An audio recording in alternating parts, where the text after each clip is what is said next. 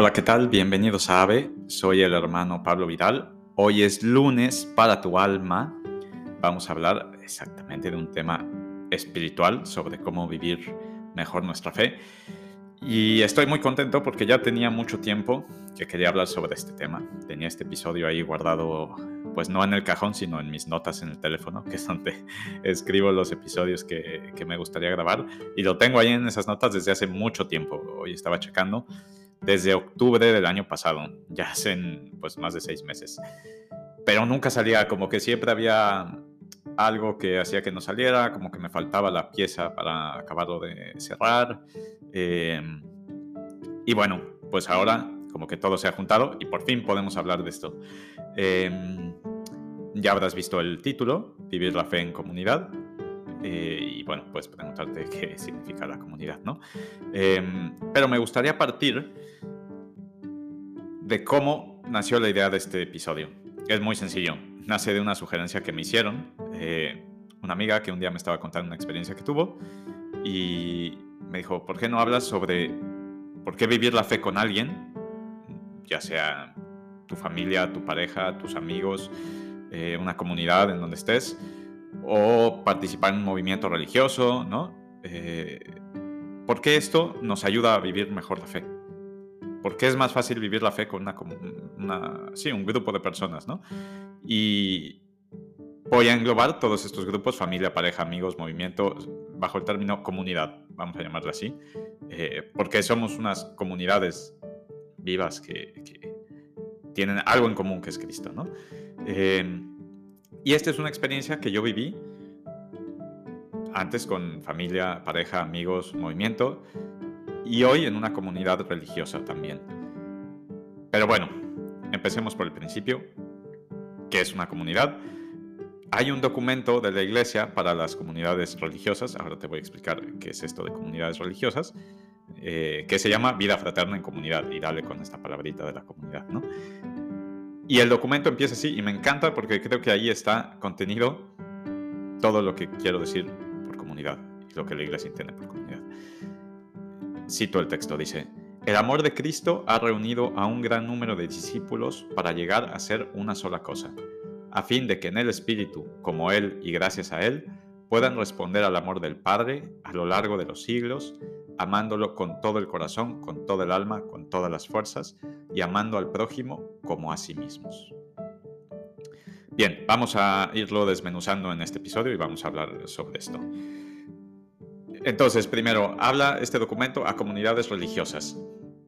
¿Qué es una comunidad religiosa? Bueno, eh, no sé si lo sabes, yo no lo sabía antes de entrar a una comunidad religiosa.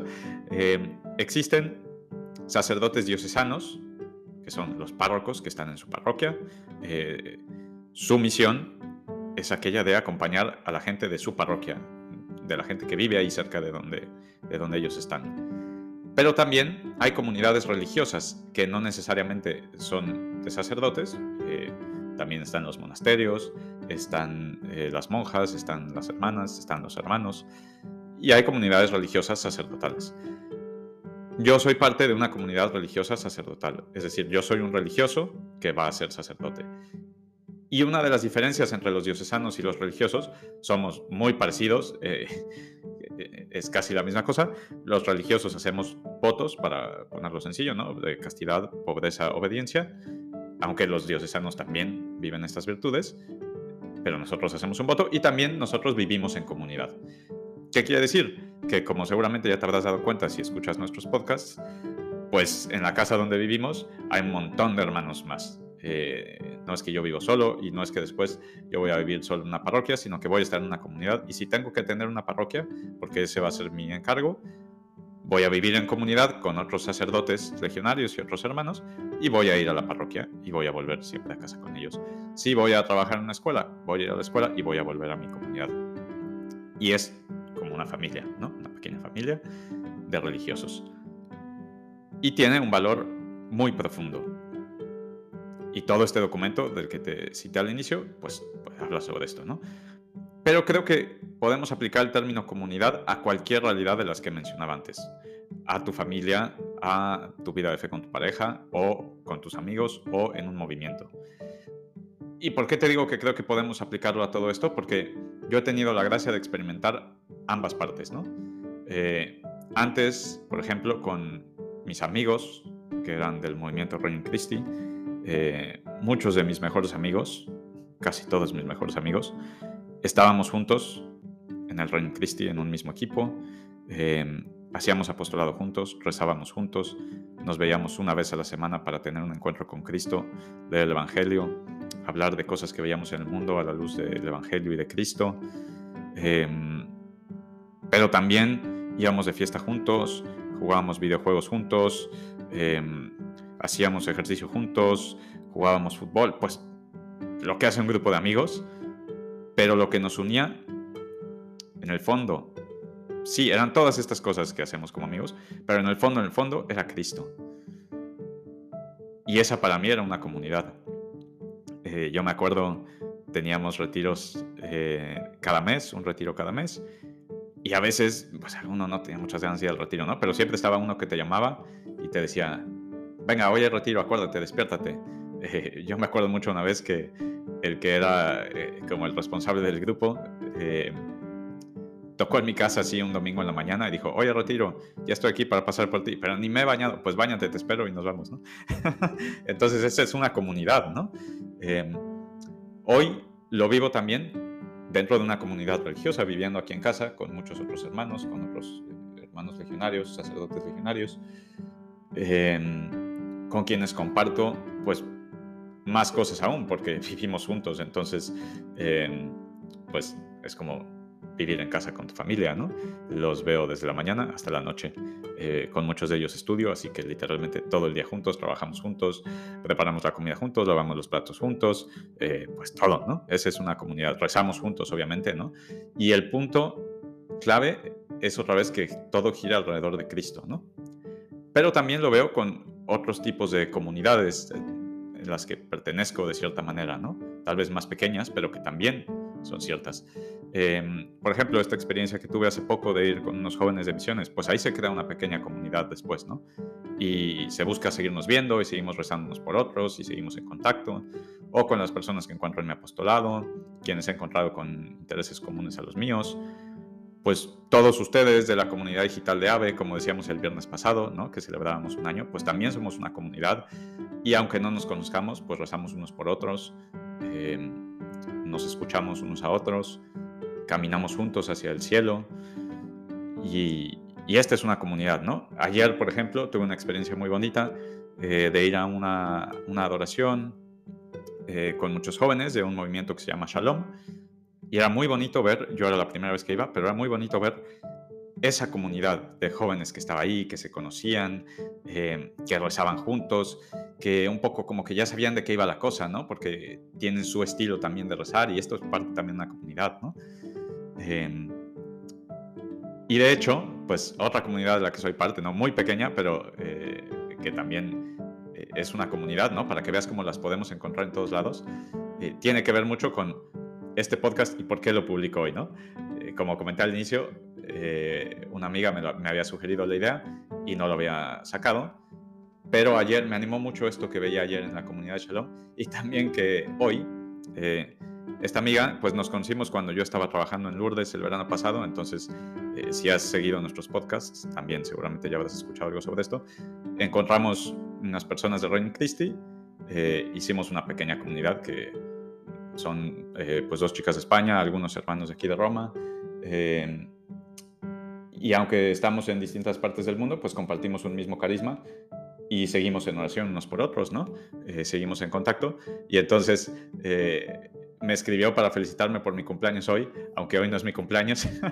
Em, pero este gesto tan sencillo, ¿no? Y decirme, pues rezo por ti especialmente hoy, eh, me hizo pensar en que esta es verdaderamente una comunidad, ¿no?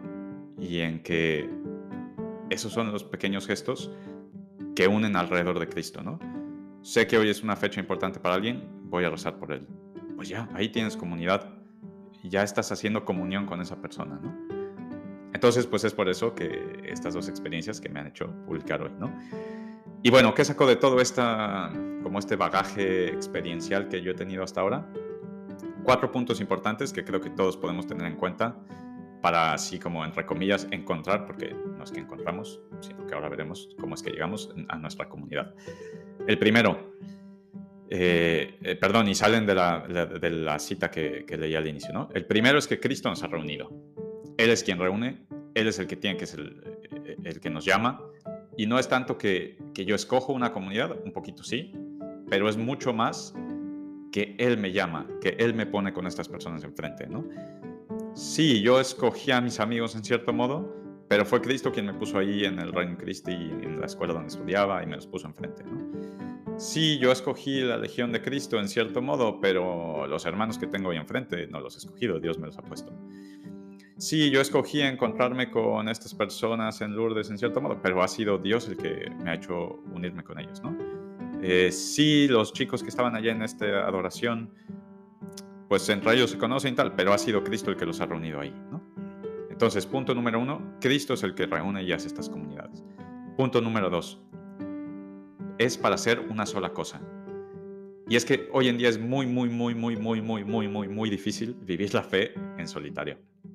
Seguramente te ha pasado casi diría que es imposible, para mí casi lo era, ¿no? Necesitamos a alguien con quien compartir, con quien caminar, con quien ir hombro a hombro, que nos sostenga a veces, que nosotros podamos sostener cuando lo necesita. Entonces es para ser uno solo con estas personas que, que Él nos pone enfrente, no para caminar solos. Tercer punto, Cristo al centro. Esto es lo más importante, porque si es Él el que une, Él tiene que ser el centro. Y eso es lo que cambia todas las relaciones y todas las comunidades que tenemos. Si Cristo está al centro, es otra cosa. Si Cristo está al centro de tu familia, es otra cosa. Si Cristo está al centro de tu relación con tu pareja, es otra cosa. Si Cristo está al centro de tu relación, amistad, de tu vida en comunidad, de las demás personas con las que estás en tu movimiento, es otra cosa. Porque es el que une y, es muy distinto y se siente, ¿no?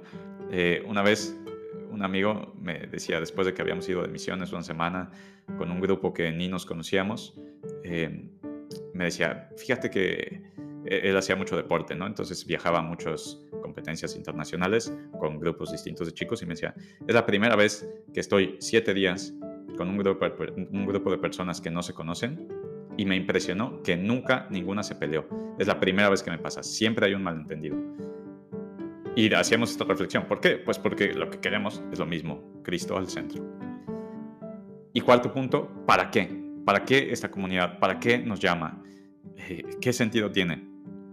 Y lo dice muy bonito la cita que te mencionaba al inicio, para responder al amor del Padre, para amarlo y para amar al prójimo. Es decir, para ser santos, para llegar al cielo juntos. Eh, nos pone al lado de otras personas para que juntos nos ayudemos a la misión más grande que tenemos en la vida, a la aventura más grande, ser santos y llegar al cielo juntos, no solos. Y si lo has experimentado, lo sabes bien, sabes dónde y quién te ayuda a llegar al cielo. Em, y no es una cosa que me invento solo yo o que digo yo, como toda esta reflexión también nace de eh, el mensaje del Papa Benedicto para la Jornada Mundial de la Juventud de 2013, que, que había leído y que me gusta mucho, y tiene por ahí esta frase, ¿no? Lo cito, dice, queridos jóvenes, para permanecer fieles en la confesión de la fe cristiana, allí donde habéis sido enviados, necesitáis a la iglesia. Nadie puede ser testigo del Evangelio en solitario. Jesús envió a sus discípulos a la misión en grupos. Haced discípulos. Está puesto en plural. Por tanto, nosotros siempre damos testimonio en cuanto miembros de una comunidad cristiana. Nuestra misión es fecundada por la comunión que vivimos en la iglesia y gracias a esa unidad y ese amor recíproco nos reconocerán como discípulos de Cristo. ¿Ves? Siempre en comunidad. Entonces, para acabar con el podcast, te invito, piensa, o mejor que piensa, reza, medita, reflexiona con Jesús. ¿Cuál es mi comunidad? Jesús, ¿cuál es mi comunidad? y deja que Él te lo diga. No lo digas tú, deja que Él te lo diga.